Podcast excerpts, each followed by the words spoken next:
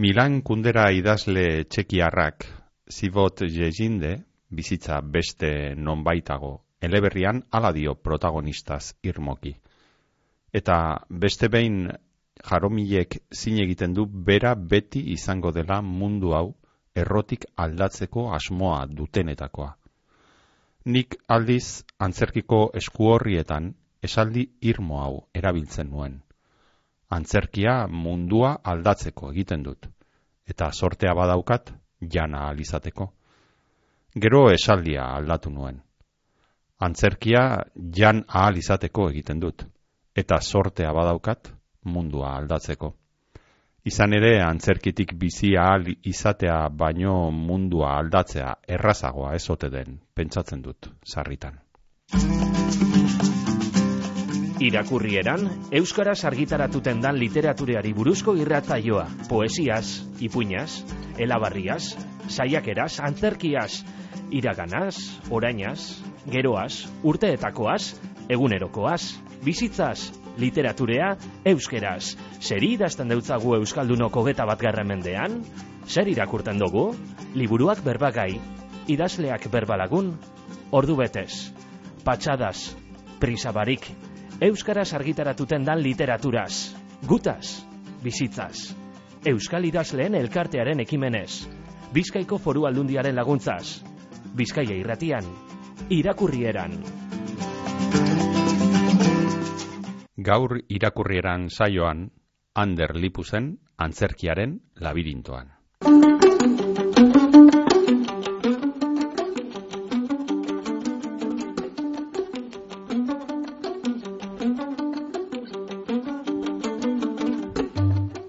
Ander Lipus jaiotzez inigo Ibarra Lizundia markina semeinen jaiozen mila bedatzeun eta irurogeita amaikagarren urtean.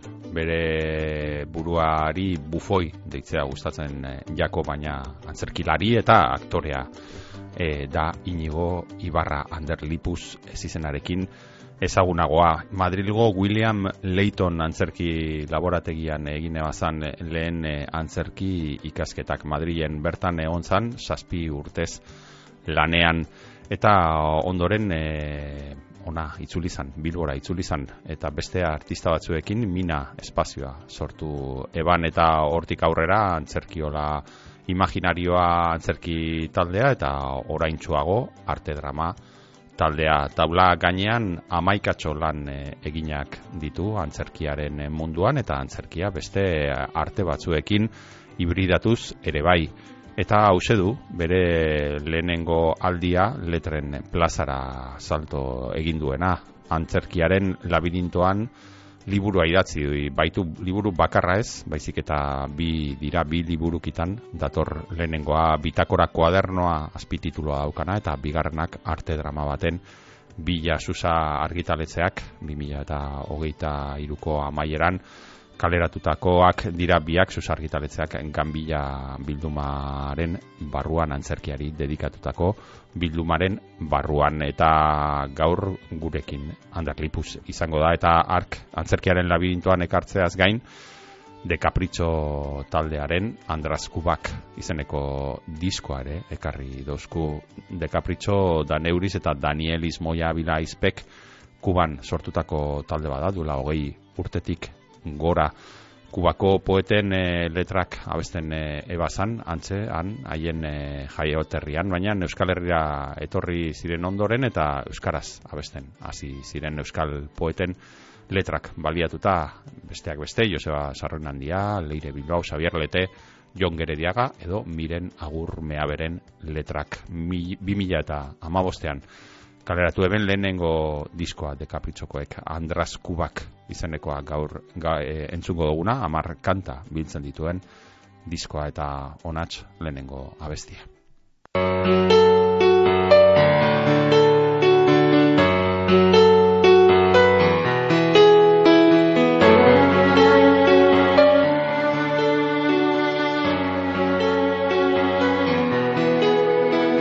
Azken finean gauza gutxi dira zinbestekoak Abizatu gabe datorren euria bezala. Espero ez duzu nur zikin hori Zure memoriaren zuluetatik sartzen. Gauza gutxi direlako Zinbestekoak azken finean amenzak ere aitzakia bapesterik ez inoiz izango ez garen hori izango ez garela onartzeko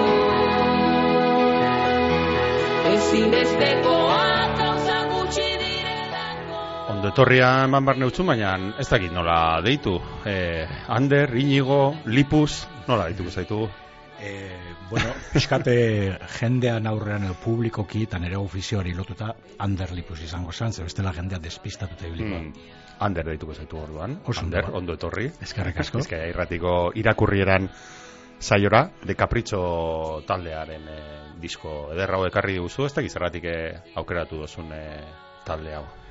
Bueno, ba, duela amalau urte e, e, maitasunaren saretan edo erori nintzan, abanan, eta ba, bertako bi aizpauek ezagutu nituen, hoietako bat egun Euskal Herrian bizi da, elkarrekin bizi gara, eta abeslari bikainak eta pianista bikainak izateaz gain, ba, e, euskara ere ikasi du, e, euskal musika egiten du eta kasu hontan e, e, Leire Bilbao ondarrutarraren e, poema bat e, musikatu zuten eta ba, oso estimatzen dudan e, abesti bat da eta eta nere ondoan ba adibidez e, liburuari dagokionez baita ere berari dedikatua dago liburua ba, azken finean ba azken finean Hmm. bera egondalako nere prozesu prozesu liburuaren prozesu osoan nere ondoan Hmm. Begiak zabalik edukitzea edo salbatuko garela pentsatzea. Edo salbatuko garela pentsatzea.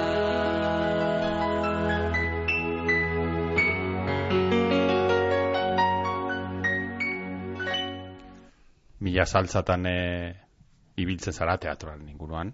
E, baina gaur hemen e, idazle ere bazarelako, orain e, ja liburuak kalean daukazunez, orain ja idazle ere bazara, beste langintza desastroso bat, e, zure ibilbiderako, eta hemen ege gustatzen e, jaku beti egitea e, idazleak zailkatzea bitan, musikarekin lotuta.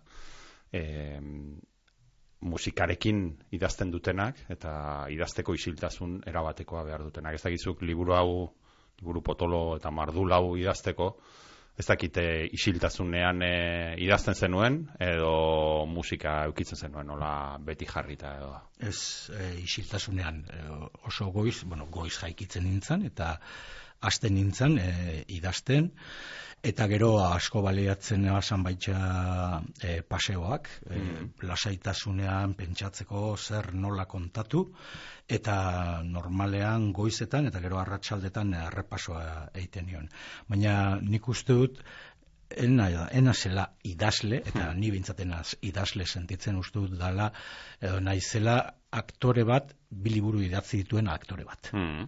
Bueno, orduan, e, horrela, horrela hartuko zaitugu orduan. Eskerrik asko. Hala ere ez dakite musikarekin zer nolako harremana izaten duzun zure eguneroko bizitzan, e, antzerkia egiten duzunean, ez dakite musika presente, zure bizitzan presente dagoen e, zerbait da, zer ematen dizu, zerbait ematen baldin badizu, edo... Bai, nik uste dut de- denborarekin gero eta gutxiago eta isiltasunaren aldekoa na, naizela, ezta? E, garai batean musika asko entzuten eban, eta gero egia da proiektuaren arabera eta ba, musika jakin batzuk entzuten dodaz. Hori hori ezinbestekoa da, beska bat, e, aberazteko zure esparruan eta zure e, proiektuan, baina bestela oso isiltasunaren aldekoanaz, e, uste dut isiltasunan ja nahiko soinu eta nahiko e, zarata eta musika dagoela, ezta? Hmm.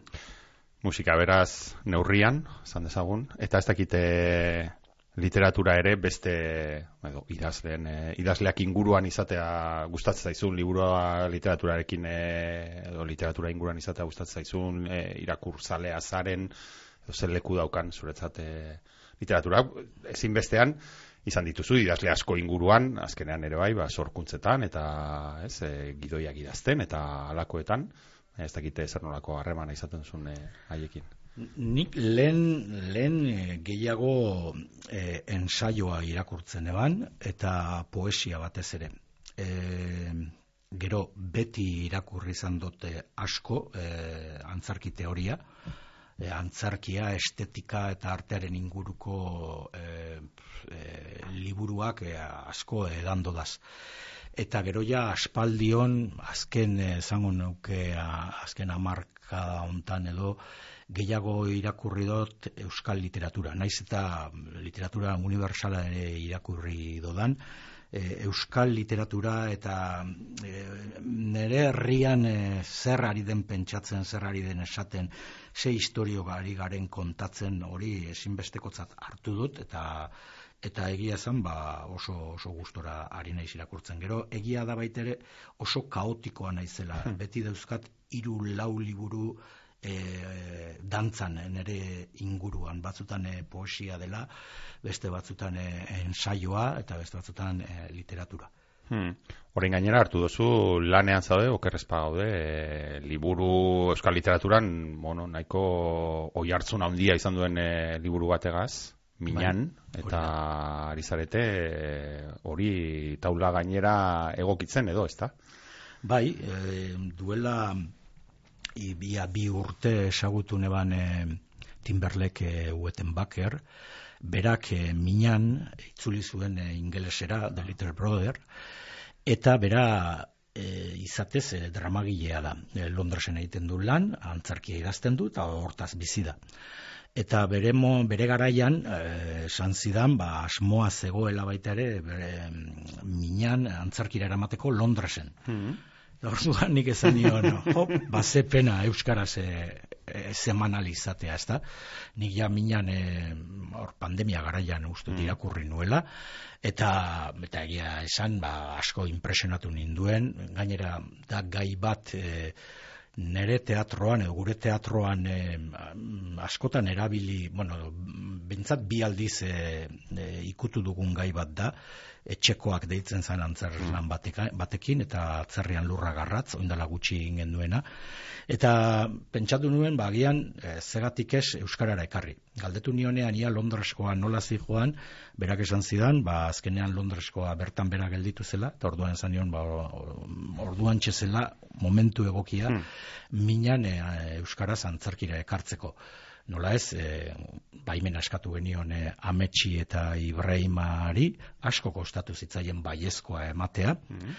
baina egia da ametsek konfidantza handia duela timengan, lehen itzulpena ingelesera izan zen, timek egindakoa, eta azkenean baiezkoa eman zigun, eta e, ja horre hasi ginean, eta bueno, ja adaptazioa eginda dago, testua mm ja egokitzapen hori eginda dago antzarkira eta orain ja beste dramaturgia guztiekin ari gara mm. dantzan bai, musika, eszenografia, jantziak eta gutxika gutxika e, urrian estrenatzeko esperantzarekin. Mm, beraz, aurten e, ikusiko dugu. Aurten izango da, bai. horren zain geratuko gara, bitartean, e, minan ez ez, baizik eta antzerkiaren labirintoan izereko bi liburu ez, e, antzerkiaren labirintoan bat, eta bi liburu ez e, berba egiteko ekarri zaitugu. Eta liburu aireki aurreti beti gustatzen jaku bizkat, e, bueno, geldialditxo bat egitea azalean, ez da. Ez dakit, e, bueno, prozesu desberdinak egoten dira, hemen e, denetarik e, kontatzea digute, e, idazleek, nola, nola iritsi diren e, azaleko irudi horretara, ez batzuetan e, argitaletxak berak proposatu egiten du, edo bestela idazleak, bien artean, ez dakite zuen e, kasuan, zelan izan zen e, bidea, e, azal honetara iristeko. Bueno, ganbilak e, bere estetika dauka ja, beti bere formatu berdina e, erabiltzen du, eta gero hor badago e, liburu erdian zirkulu bat, eta zirkulu hortan e, jarri behar da e, argazkia edo irudia, eta ba ez dakiz zergatik, baina nahiko klaru euki nuen, e, Gonzalo Etxeberria barkostarra izan behar zela, e, aspalditik ezagutzen dudan artista da bera, hainbat e, lan egin ditu, hainbat erakusketa, hainbat e, kartel edo afitxe egin ditu ba, ba, pastoralak anuntziatzen edo edo maskaradak anuntziatzen edo beste antzerki batzuk e, e, egiten. Bere bi semeak ere ondo ezagutzen ditut e, Petxe eta Joanes eta beraren ajo nuen. Gainera bere marrazkiak eta bere lanak ezagutzen dituen da justu banekien bazitula hola biribilean. Mm. E, argazki marrazki batzuk e, eta mm, hiru bidali zizkidan eta bueno ba azkenean ba batek kendu behar baina Hmm. hoiekin oso gustura gelditu naiz Hmm. Azalean arreta ditzen duen beste osagaia noski izenburua da. Ez dakite antzerkiaren labirintoan jarri duzue, liburuki bakoitzari edo liburu bakoitzari gero azpi izenburutxo bat, ez? Lehenengoak bitakora kuadernoa izan azpi izenburua deko eta besteak arte drama baten bila. Ez dakit antzerkiaren labirintoan hori, hasieratik argi zen eukan, e, ze hemen beti ibiltzen gara ere bai, ez da? E, izenburu gintza nahiko lan saia izaten da, eta ez dakit, e, zure kasuan e, argi zen eukan hasieratik e, izenburu hau jarriko diot, edo prozesuan e, aurkitu zen un, e, izenburu hori, edo bukaeran, edo mila vuelta, edo Ez, vuelta nik batez, edo... beti hasten naiz teiatutik, Aha. Eh, beti behar dut titulua. Lehenengo, baina antzarki obra batekin baita ere. Lehenengo titulua jartzen dut, eta gero ja hortik aurrera, ja hasten naiz eraikitzen. Eta, bai, argi neukan titulua, antzerkiaren laberintoan izango zala, eta argi neukan baita ere, hasiera baten liburu bat, zala. Aha. Eta ja etorri ziran e, susakoak eta oiargilan edizio lanean ibili zena batez ere buru belarri baina hortaz aparte ba Gaizka Sarasola, Arantzazu Fernandez, e, EAZ edo Ganbila proiektuan dauden jende asko egon da nere inguruan lanean eta mm, hoiek argi ikusten eben ba mm, e, bi liburu izan behar zirala. Nik gero ja bi liburuena ez nuen hain argi ikusten edo esaten nien agian artikuluak ez ditugu sartzen, e, hipotesi, hainbat hipotesi egon ziran hor, ba igual e, artikuluak eskegi zarean eta listo, baina ez e, oierre gero argi ikusi eban, ba, e, artikuluek ba zeukatela zerbait e, como presentean idatziak bezala, e, garai jakin batekoak zirala eta bueno, ekar, ekarpena egiten ziola liburu osoari, ez da? Naiz eta bigarren liburukian izan e, e, justo artikuluen e, mundu hori. Eta hola hasi ginen eraikitzen eta hola etorri dira ba, azkenean liburu baten ordez, bi liburu, antzerkiaren laberintoan bat, antzerkiaren laberintoan bi. Ez dakit nola sortu zitzaizun, eh, ez dakit zugandik eh, hasi zen, eh, idatziko dut. Eh, liburu hau idatzi nahi dut, gauza hauek kontatu nahi ditut, edo zuregana josuten, ez dakit behar bada asmotzarrez, alako eh, lehenengo liburukiak batez ere ez badu alako memorien eh, zera batez, eta hori normalean behar bada, baina oso nagusia de jendearen gana, ez da, jotzen da, eta aizu, Bai. zure memoriak idatziko dituzu, edo, ez dakit zelan izan zen, zugandik eh, abiatutako zera bat izan da, edo, edo etorri zitzaizkizun eta aizu, Ander, eh, idatziko diguzu zure, zure ibilbide oparoaren inguruan, edo... Ez, eh, bueno, nik uste dut, eh, azkenean nire bilbidea eskusa bat da, Euskaraz antzerkiari buruz aritzeko. Eta hori oso argi eukidot beti.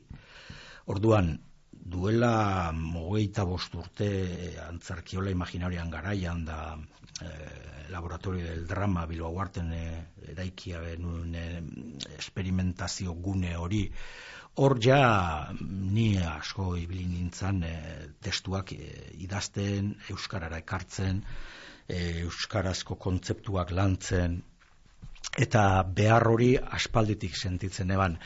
Batez ere, niri teoria izugarri erakarri, teoriak izugarri erakarri nau beti. Netzat oso ikasketa eh, nola, klasikotik netorren eh, William Laytonetik, eh, teknika ikasi neban, baina niretzat gero, eta hor ez zidaten eser erakutsi.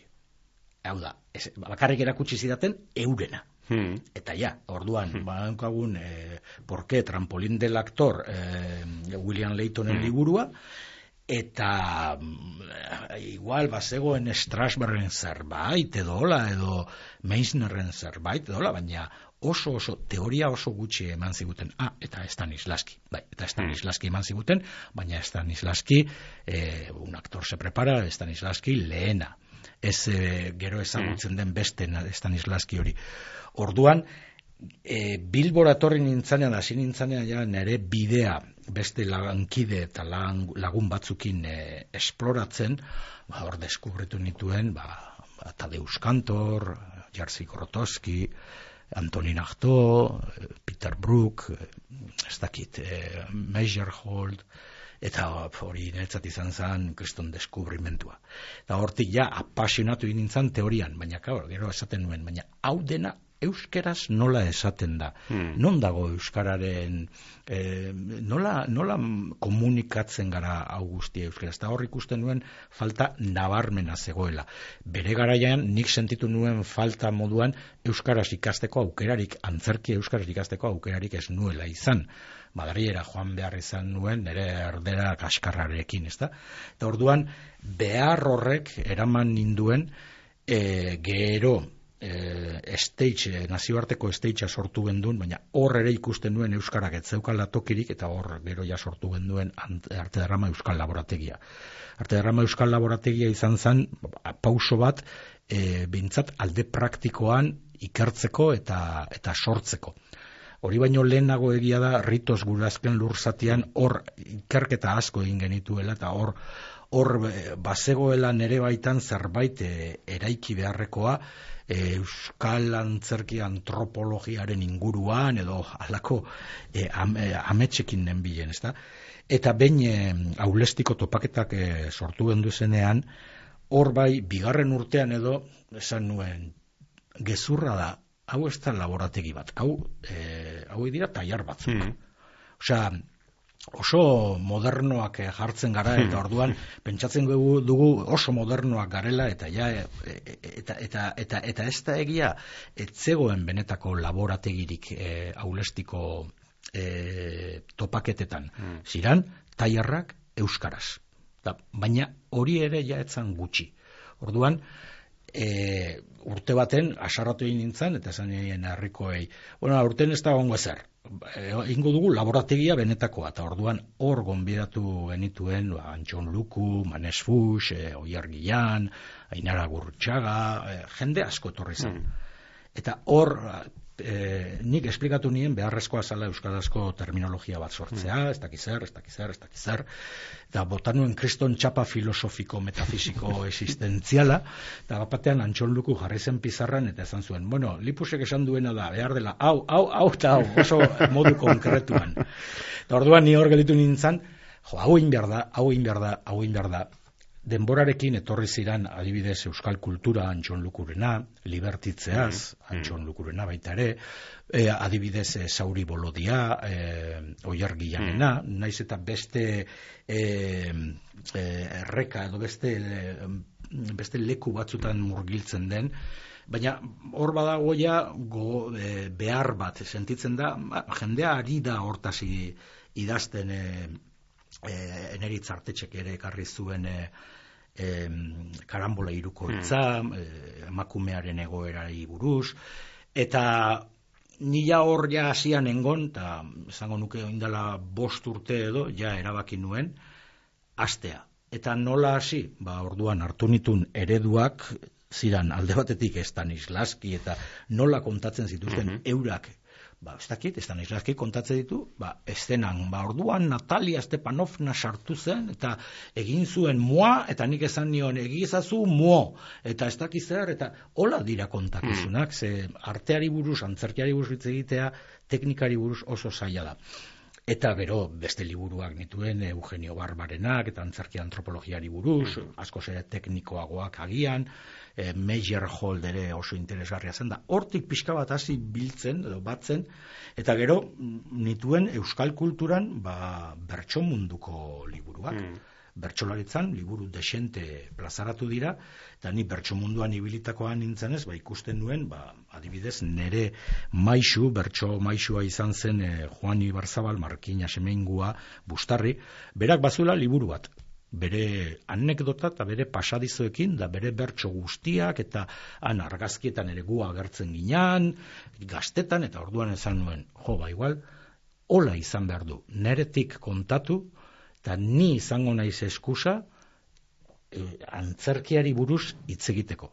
Azkenean, zabaltzen da zabaltzen joan zen historia, eta antzerkia esesik, nik uste dut azkenean euskal kulturgintza ikutzen dodala, eta netzat hori izan da apasionanteena, eta horrek egiten duela agian erakargarri liburua, ez baita espada nere bizitza baina da anekdota batzuk ba oso politak eta graziosoak diren. Bai, zalantzari gabe ze bidaia oso ederra da, zuzen eh, zure eskutik goazelako eta bueno, normalean ere bai anekdota personal hoien bitartez ere bai, ba, sartu egiten zara eta bapatean konturatzen zara zaudela hori ze, zuk izan duzu bezala, ez? Euskal kulturaren basoan, eh, bapatean eta paisaia asko daudela daudela hor, ezta baina az gaitezen hasieratik ez dakit bukarara iristeko astirik izango dugun, baina mm. hasieratik behintzat eh, hasiko gara eta hor deskubrituko dugu e, pixka bat e, zure anekdotatik hasiko gara, eh? hau igual ez da importantena, baina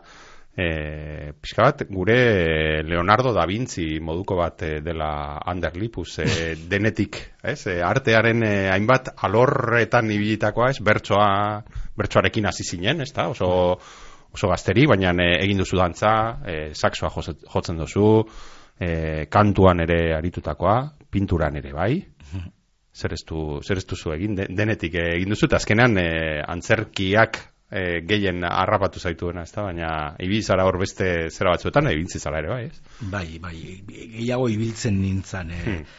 baina e, nik uste dut argi neukala berez aktore izan nahi nuela. Beste guztiak dira tresnak, erramientak, eta azkenean komunikatzeko balio duten e, arte forma esberdinak. Eta hoiekin dantzatzen nintzen, eta hoiekin asko gozatu nuen, plazer handia hartu nuen, eta horrek eram, eman dit gero aukera, ba, adibidez, eh, Juan Antonio Urbeltzekin eh, Martin Zalakain bat egiteko. Mm. Eh, dantza mundua ez, banu, ez banuen ezagutu, ez nintzen hor sartuko e, bertso trampak edo erregia eta bufoia ez nuke ingo, bertso mundua ondo esagutuko ez banu, ez da, eta nik uste dut e, horrek eman didala bidea, ba, beste e, arte disiplinetan ere sartzeko eta jolasteko, eta batez ere ikasteko, ze hortik asko hartu dut, edan dut, eta asko ikasi dut. Hmm. Madrilera joan zinen e, oso gazte, zuk aipatu duzu ez da William Layton e, eskolan e, ibi zinen, eta hor, batez ere, e, zupodatzut, bueno, Anderlipus oso gazte baten e, zera, eta gazteak arenean hor badago bilaketa bat, ez da, zer nahi dudan, baina askotan aurkitzen dugu gehiago, eta zuk aipatzen duzu, ez, zer ez duzun egin nahi, ez, eta mm. zupodatzut hor, Osa, asko ikasiko zenituen noski, e, antzerki klasikoan eta ere ibi zinenan, eta hainbat kontutan, eta batez ere, zango nuke, hortik behar bada argi geratu zitzaizun hori, ez? Zer nuen egin nahi? Bai, e, ez dakit, e, e, printzipio kontuak dira, izaera kontuak, e, e, nola manejatzen zen, edo nola erabiltzen zen e, artistaren edo aktorearen e, papela, e, kastinen mundua, nire oso bortitza egiten zitzaidan hori. Eta ez dakit, ofizio bat ikasi nuen, eta orduan nik pentsatzen nuen, ba, ofizio hori demostratzeko leku bat edo espazio bat izango nuela, baina joaten nintzen kastinetara, eta bapatean esaten ziaten, esan zure izena, esan zure abizena, zenbat urte dituzun, eta pin pan pun, eta egin bi, eta ja, eta, eta, eta, eta, eta orduan, Orduan ikasi dudan guzti hau zartarako eta hmm. eta orduan salantzak e, sartzen jatzuz eta eta gutxika gutxika hasten zara esaten ez ni noa on, leku ontara hemen ondo sentitzen hemen ez ere hemen ez ere eta horrek eraman inun azkenean ba, bueno, ba, nik sentitzen dudana eingo dut eta hor sortu zen gero ba Anderlipusen e, figura hori edo heteronimo hori. Hmm. Argi zen beste zerbait egin nahi zenuela, beste teatro bat egin nahi zenuela. Eta orduan txe horra gertzen da beti e, lehenengo kolpea hemen ere aipatzen duzu, ezta? Merkatua. Hau da, gauza bat da zer egin nahi dudan, baina beste gauza bat da zer egin aldudan, ze, klaro, ez du behar, e, jatea ere gauza importantea dela. Bai. ez dakit, e, lortu dozun, e, bueno, betiko e, disjuntiba, arazo hori, ebazten nolabait, ez dakit, e, nola ateratzen den e, laberinto horretatik. Ez, e, eta hori da e, niretzat e, parterik e, gogorrena. Naiz eta e, bere garaian, bere momentuan, eta horra ipatzen dut, e, e, antzarkiola imaginarioa zan amets bat, e, aktore pila bat ginean, konpainian, utopia bat zen eta ez, ez genuen ezer lortu zenbaki gorritan editu ginen da, eta etzan posiblea eta hor bai konturatu nintzen ze garrantzitsua zen produkzio lana eta beharrezkoa zela e, beste estruktura batzuk eraikitzea. Ze zuk zure obra saltzea e, oso saia da. Eta orduan, hor konturatu nintzen, ze importantea zen, ze garrantzitsua zen e, banaketara dedikatzen, esklusiboki hortara dedikatzen zen pertsona bat eukitzea. Zenik euki alditut obra ederrak, baina espadago pertsona bat e, atea joten denpora guztian, e, e, oso saia da lortzea. Eta orduan, nik uste dut hori izan dela nere edo gure aposturik haundiena. Bueno, nik gutxiago irabaziko dut, baina lan talde bat osatuko dut, eta lan talde horrek egingo du nik e, ni iristen ez naizen e, gauzetara, eta nik agian balio ez dudan gauza batzuetara. Ba, kontuak eraman, administrazioa administrazioa eraman, e, e, diru hau kontuak eraman, e, ez da, banaketa ipatu dudan bezala, komunikazioan pendiente egon, ez, banik sorkuntzara nahi nuen egon, burua hortan jarri, eta gero gertatzen dena da, hori bai, guk lortu dugu, baina oso jarraitzen dut, oso oso kritiko izaten, e, e, kulturgintzan eta euskal kulturgintzan eta dagoen dinamika eta politikekin e, oso oso oso oso oso oso oso oso oso eta hola jarretuko nintzen buklean prekarioak diralako hmm. e, diru laguntzen e, amarru hori trampa bat delako estelako kultura estimatzen eta zaintzen behar den bezala, hau da kultura eta tornilloak edo dolkiak egitea gauza bera da, eta ez, ez da gauza bera. Eta horren sensibilidadea gure herritarrek izan arte, eta gure herritarrak esaten dudanean, horrekin batera esaten dut politikoak, hmm. ba, e, ez da aldatuko, eta gu beti biziko gara prekarietatean, eta gaizki eta eta eta oso modu e, bortitzean lanean. Horrek bestalde eramaten zaitu mala hostia horrekin aritzeak ba imaginazioa lantzea eta beste gauza batzuk lantzea.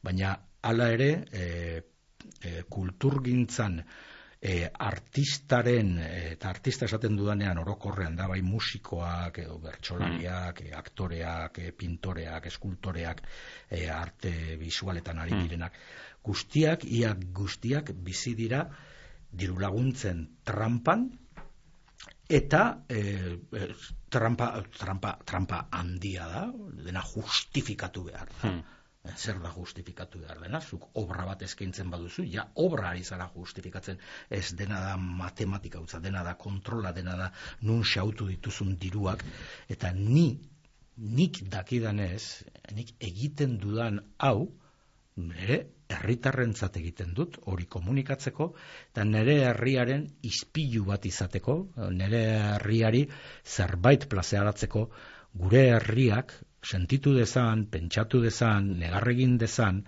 e, amurrua sentitu dezan, e, autokritikoa izan dadin, eta ez bakarrik, ba, kanpotik etortzen zaizkigun, ba, beste, e, ba, ba, ez ditut izango izenak, baina, bueno, ba, kanpotik etortzen hmm. zaigun kultur ereduak. Hmm.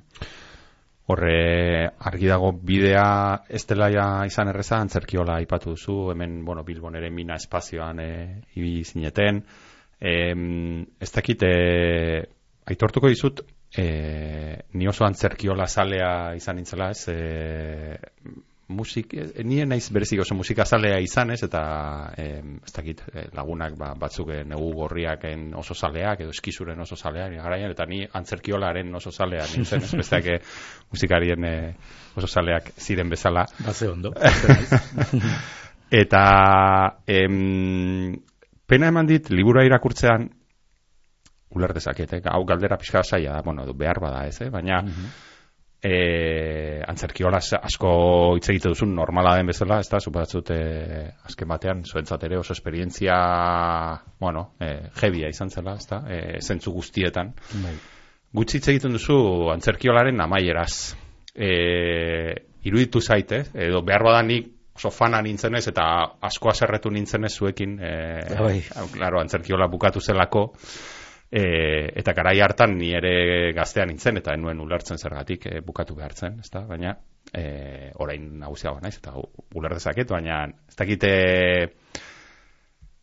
zer, zelan gogoratzen dituzun e, bukara horiek, ze azkenean, bueno, e, beste, zango nuke, Euskal Herrian egin den teatro abanguardistenetako bat egin zenutela, e, antzerkiolan, eta suposatzen dut garai orain ulertzen dut, ez garai batekin batera bukatu zen ura, baina ez dakit zelan gogoratzen duzun zuk e, eta gero bueno, barne kontuak ere izango edo dira milaka, ezta, baina Bai, barne kontuak, bai, baina e, nik uste dut e, prekarietatea izan zela e, oinarria.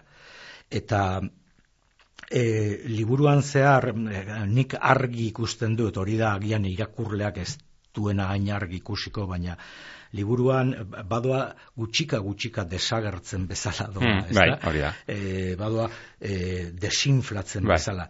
Eta hor e, badago momentu bat e, oso, oso e, erabakikorra dena da e, orbua triunfadoreak antzesana. Orbua triunfadoreakek hortaz hitz egiten du. E, hortaz hitz egiten zuen hiru antieroe zian, e, nihilista, e, bala gizona eta madan faneka, eta doa seriotzaren e, zubira e, karontean zai daukala, daukatela. E, e, eurak ez zuten errinozeronte bilakatu nahi, ez zuten gizon aspartuak, ez zuten, eta orduan e, hori hola bilakatu baino lehen nahiago dute euren buruaz beste egin. Eta zan tragedioi bat, Hmm, hmm. oso modu absurdoan, e, oso modu e, kaineroan, musika oso potenteakin e, kontatua, baina nik uste dut hori izan zala pixka bat gure dekadentzia baita ere, E- ezin ginen, e, gu orduan kooperatiba bat ginen, zazpi langile, geuden e, antzarkiola imaginarioan, baina adibidez ritos gurazken lurzatia egiten genunean, eta hori etzen, etzan izaten adibidez anuntziatua, etzan komunikabideetan asaltzen, baina hor igual egoten, egoten ginen hogeita bost aktore. Hor, aktore eta denetarik, eh, argazkilariak, eh, eh, idazleak, Jon Geredia Gabera, eta ba, egiten genitun kriston gauzak. Baina, ez zan posible. Hori, uh, ja, hogeita mabost, da gizem bat urte goiko nituen, hogeita mabost, e, ezin duzu egin e, uda osoa bakarrik anariaren truke egon.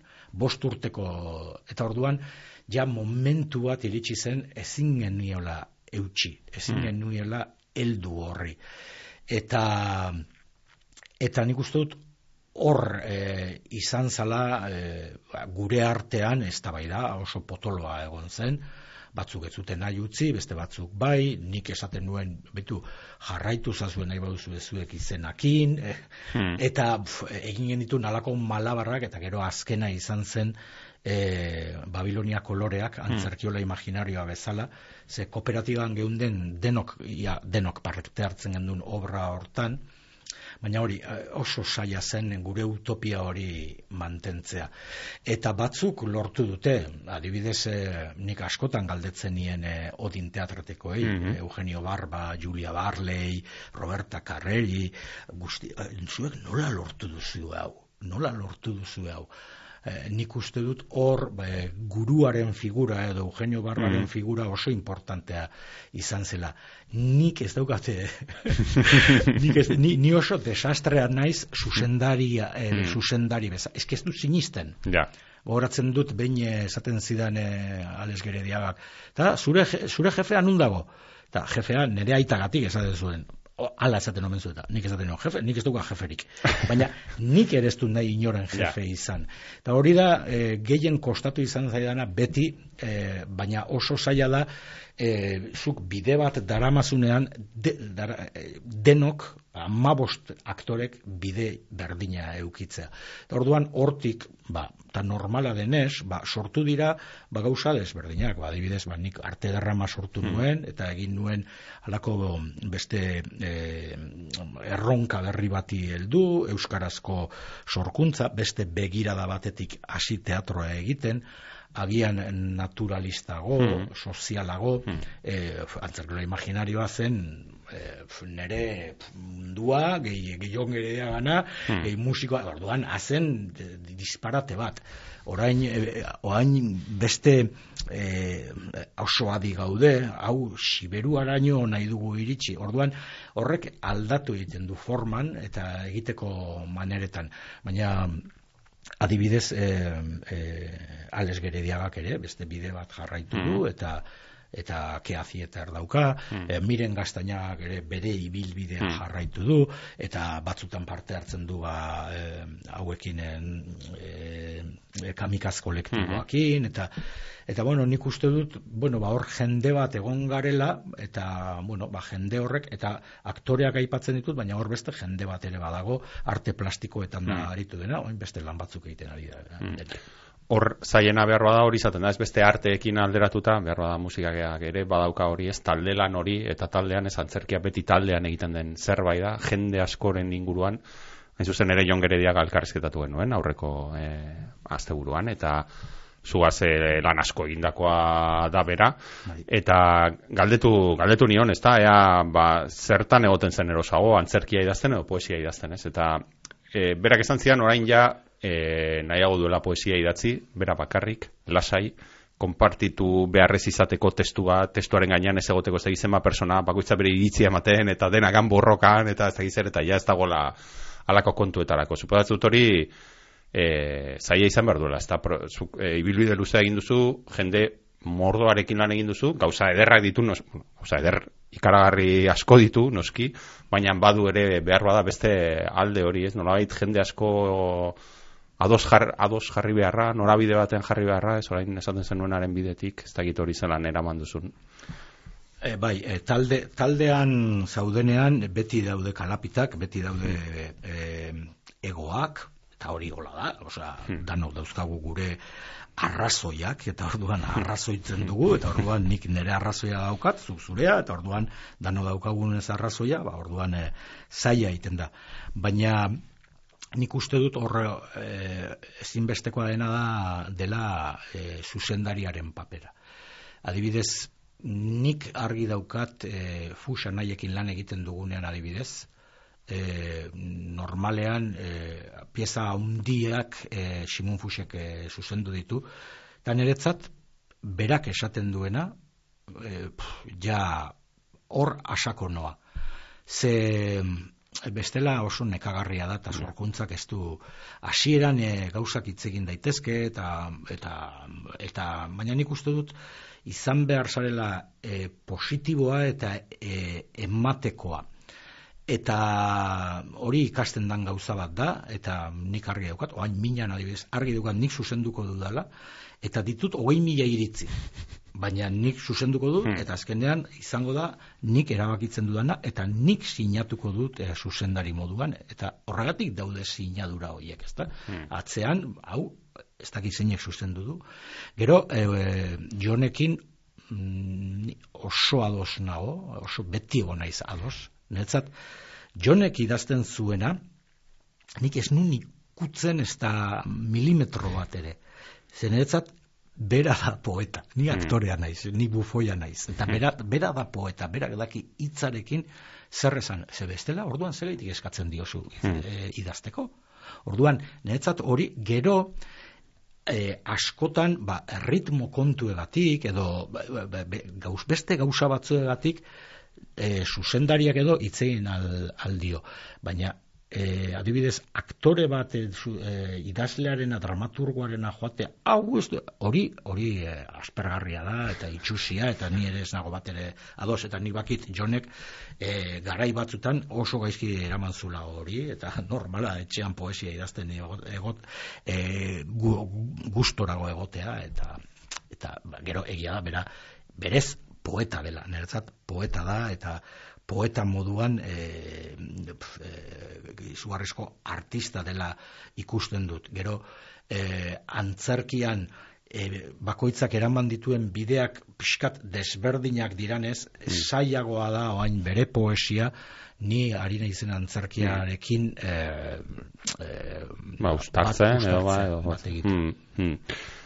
Horre, badago momentu bat, e, behar bada, ez dakit, erabaki garria, e, nolabait, e, eta da, bueno, bidai asko egindako azara ere bai, ez da, India aldera, eta hanbertako, e, eta ez da, imat ez da, odin teatretekin ere, ondako azara, e, nolabait, beste leku batzuetan zer egiten den, nola egiten den, gauza horiek ikertzen, e, azara mundu osotik, ez da, baina badago momentu bat, e, non erabakitzen duzun bueltatzea, non erabakitzen duzun hemen, eta hemen zer egin behar dugu, ez? Eta hor ere badago euskararen aldeko, ez dakit, kezka hori, apostu hori, nolait, ba, zer antzerkiolarean e, bietara egiten zen duten, e, bai gaztelaniaz, bai euskeraz, baina gero ere badago momentu batean, ez? Ba, itzegin nahi dut hemengoaz, itzegin nahi dut hemengo hizkuntzan, ez dakit zelan, e, zelan izan zen e, prozesu hori edo konturatze hori edo, edo bide hori edo. Irakurketak, bizipenak, oteiza bat ezagutzea, eta oteizak mm. esaten dizunean, tenemos que ser cerradura, esaten ziren. Osea, orduan duzu, a ber, zer nahi du izan horrekin, eta eta orduan hasten zara e, balioan jartzen, batez ere zure herrian daukasuna. Eta hartzen zara zure herrian daukasun hori ere balekoa dela, eta katakalia edo ez dakit nongo baliko maskara bezain indartsua eta boteretsua dela ze herri, hau da, erritualetik gatoz eta herri guztia gatoz erritualoietatik eta herri bakoitzak bere erritualak ditu. Orduan, erritual hoiek e, e, aztertzea, ikustea, bizitzea, konpartitzea, ezinbestekotzat e, ezinbestekoa izaten hasi zen behin batez ere eta hori liburuan ere pasarte hori oso garbia da antxon luku bat ezagutzen mm. dudanean. Eta orain da adibidez, mm, nik eh, Markina Semengo abarkantzerki taldeak saiatzen dut, obra bat ari gara prestatzen, eta duela gutxi idatzi diet ja WhatsApp batez, ja bada garaia Markina Semingen ere libertimendu bat egiteko. Ba, zergatik ez? Hartzen ditugu bertako gazteak, itzegin berbaitxi deukise herriko arazu ez, izan daitela, ba, ba, un esto de iniciación, o sea, mm. e, ba, herriantzako eta hor dantzariak etortzea da, etor daitezela, dantzak eitera, bertsolariak baditugu, e, nere Ibarzabal bat adibidez, mm. e, libertumenduetan bertsolariak ere papel oso importantea daukate, eta orduan ez duzu, ba, zeratik ez eraiki guretik, ez da? Eta momentu hontan ni hala sentitzen naiz eta hor kokatzen naiz e, artistikoki eta politikoki. Hmm.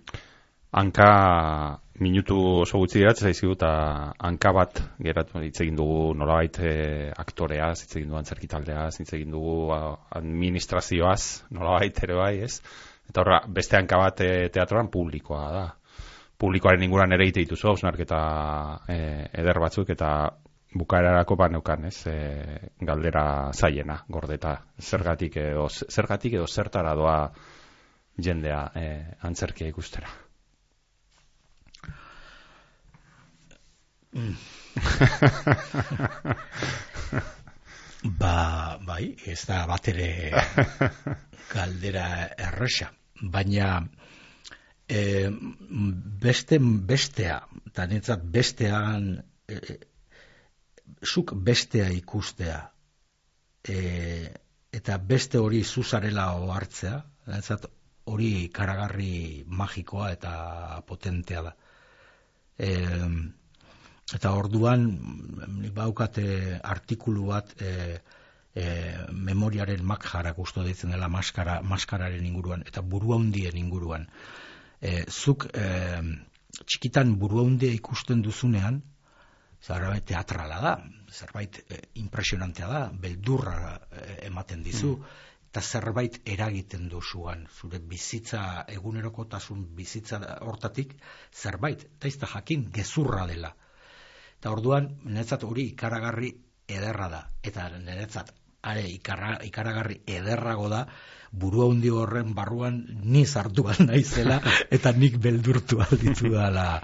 Eta hori da adibide txiki bat, baina nik uste dut milaka eta milaka adibide daude, antzerkia gauza eder bat dela, beharrezkoa eta herri eta kultura guztietan egon dena. Eta nik hori ez dut inoiz zalantzan garriko, hori hola da, eta zerbait Antonio Machada ipatzen dut, pentsatzen dut ez dela ezer egia, pentsatzen dudan e, ezer egia izango, baina zerbait egia bada, da e, antzerkia zugarrizko e, tresna beharrezkoa dela, eta txiki txikitatik, ia intuiziotik, e, e, bere inofek esaten zuen besala, ja azten gara erastunak, pulserak jartzen, ni bapatean neska bilakatzen naiz, edo bapatean mamu bat naiz, hmm. eta hori gure senean, gure barruan, daramagun animali hori, eta aldi berean intelekto hori ere, e, hor daude, eta historian zehar,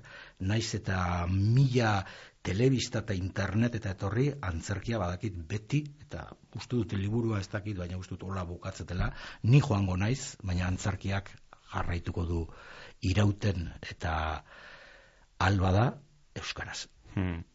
antzerkiaren e, historiaren inguruan euskal antzerkiaren azken urteotako e, historiaren inguruan gehiago jakin nahi duenak hemen ditu antzerkiaren labirintoan bat eta antzerkiaren labirintoan bi bi horretan, ja, ez daukagu denbora askori, baina e, batez ere gehiago hori ez, e, antzerki teoriak eta alako kontuak ere jaso dituzu, idatzitako artikuluak ere bai, hemen idatzitakoak, beraz e, aukera dauka irakurleak e, nahi baldin badu, e, bidaia eder hori egiteko, Ander Lipusen eskutik beti ere. Ez dakite esangabeko horik geratu zaizun liburu hauetan, hau da, ez dakite behar bada irugarren libururen bat etorriko den noiz bait, edo buruan geratu zaizkizun ideia batzuk, eta hau, hau honen inguruan ere hitz egin behar da, edo urrengorako edo...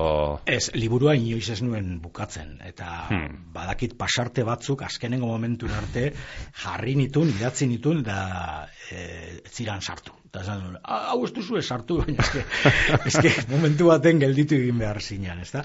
Bai, e, ba, ba zegoen pasarte bat, niretzat e, beharrezkoa zena, eta arte drama eta antzerkiolaren bi e, niretzat e, ez da punto inflexión edo izan ziran bi obra aipatzen nituen bere garaian e, antzerkiolakin sortzioli beti poetiko sortu genunean izan zen alako puf, ez daki zerbait potentea eta gero arte derramakin eta fusanaiekin da desabukoekin sortu genuenean errautsak izan zen eta bi pieza oso desberdinak dira, baina nik uste dut, eta hortaz adibidez hitz egiten nuen azkenan liburuan etzen sartu, baina mm. berdin du nahiko kontatzen dut, eta uste dut, ja, lasai joan nal naizela lo egitera.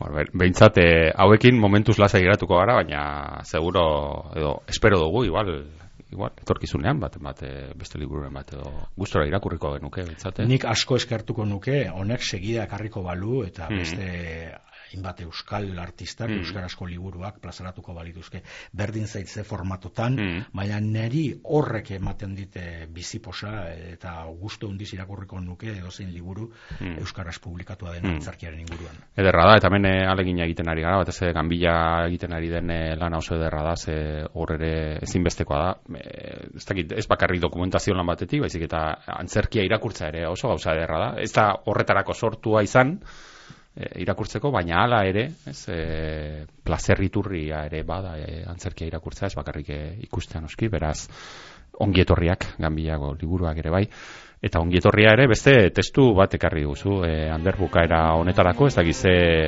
norena aukeratu duzun, edo zergatik, edo Ba, zalantzan ibili naiz, Hmm. ze justo antxe liburu bat iritsi zait eta Ka- eh, Carlos Elina Zazororen Hmm. eh, liburu bat, Samuel eta Esloau uste dut, eta han, maneukan testu bat oso polita, baina zailago egiten zitzaidan irakurtzea, beraz, Aha. ekarri dut, Joseba Sarrenandiaren eh, pasarte bat eh, idazlea zeusara irakurtzen duzulako liburutik atarata, eta ba bueno, asko maite dut e, sarri liburuan ere askotan aipatzen dut eta bere lan desente egin ditut edo bere hitzak edo bere esaldiak bere poesia erabili izan dut eta bueno hemen ekartzen dut bere galdera deitzen den testu hau Aurrera.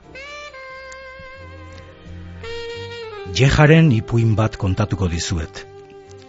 Asto gainean heldu zen Jeja oasira. Eskola emateko orduan.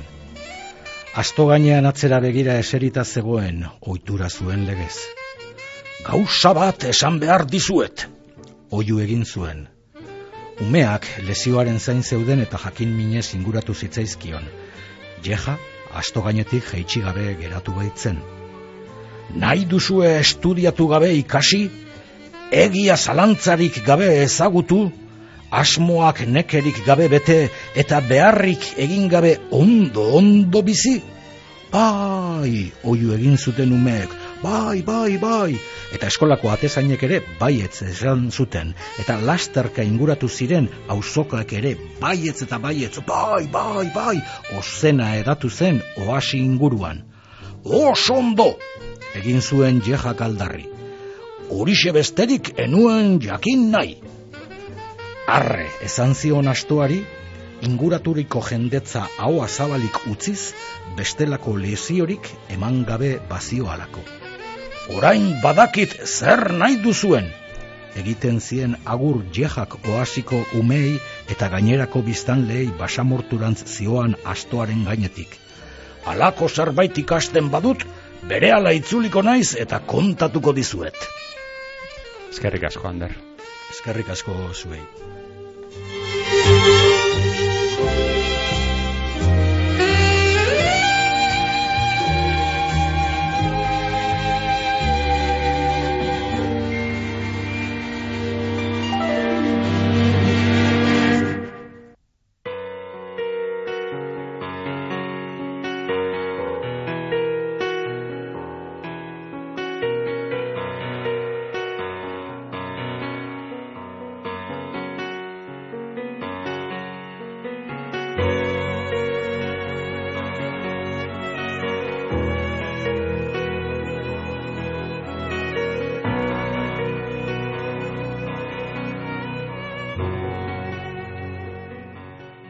Antzerkiaren labirintoan barrena ibili gara. Ander Lipusegaz oso gustora ibili be baina urteteko ordua ere heldu jaku.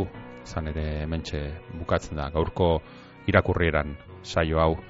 Gaur hemen izan gara Javi Onaindia teknikan eta ni neun Mikel Aion mikroaren aurrean Ander Lipusen antzerkiaren labirintoan liburuaren inguruan berbetan datorren astean, hementxe izango gara berriro irakurriran saio berri bategaz, badakizu Euskal Idazle Elkarteak Bizkaia irratiagaz batera egiten dauen e, saio hau e, Bizkaiko foru aldundiaren laguntzagaz beti ere.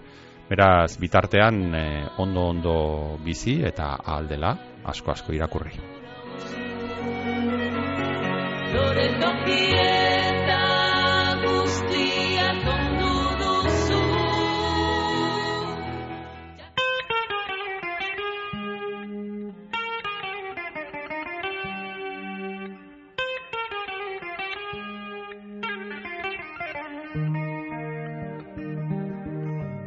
Hau izan da gaurkoz irakurrienan saioak emon dauena.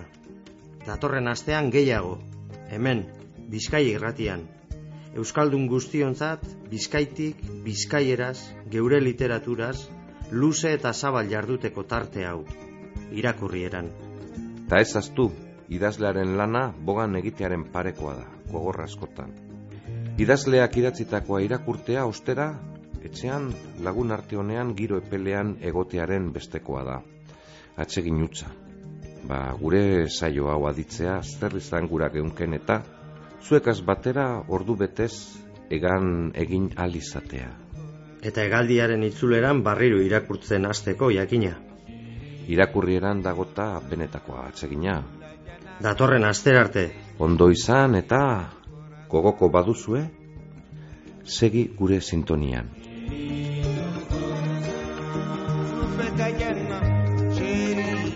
Rabbi